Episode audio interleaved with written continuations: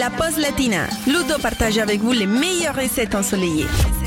Allez, c'est reparti pour un nouveau voyage culinaire dans la pause latina. Aujourd'hui, on trace direction le sud et l'océan Indien avec une petite recette qui nous vient tout droit de l'île de la Réunion. On va se balader entre Saint-Denis et Saint-Gilles-les-Bains et on va se poser en cuisine pour préparer un délicieux poulet coco réunionnais pour lequel il nous faut pour environ 4 personnes un joli poulet découpé en morceaux, 50 centilitres de lait de coco, 2 tomates, un gros oignon, une gousse d'ail, une petite pincée de muscade, une cuillère à café de curcuma, de l'huile d'olive, du sel et du poivre. Et on attaque tout de suite la préparation.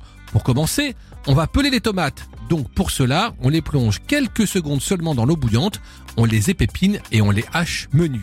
On va également peler et hacher l'ail et l'oignon. On va faire maintenant revenir notre poulet dans l'huile d'olive. Une fois qu'il est bien doré, on le retire et on met de côté.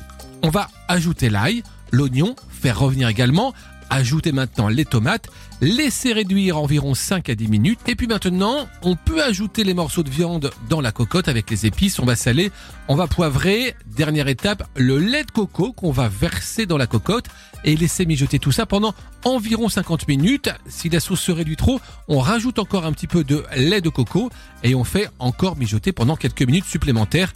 On sert tout ça avec le sourire et avec un bon riz basmati par exemple.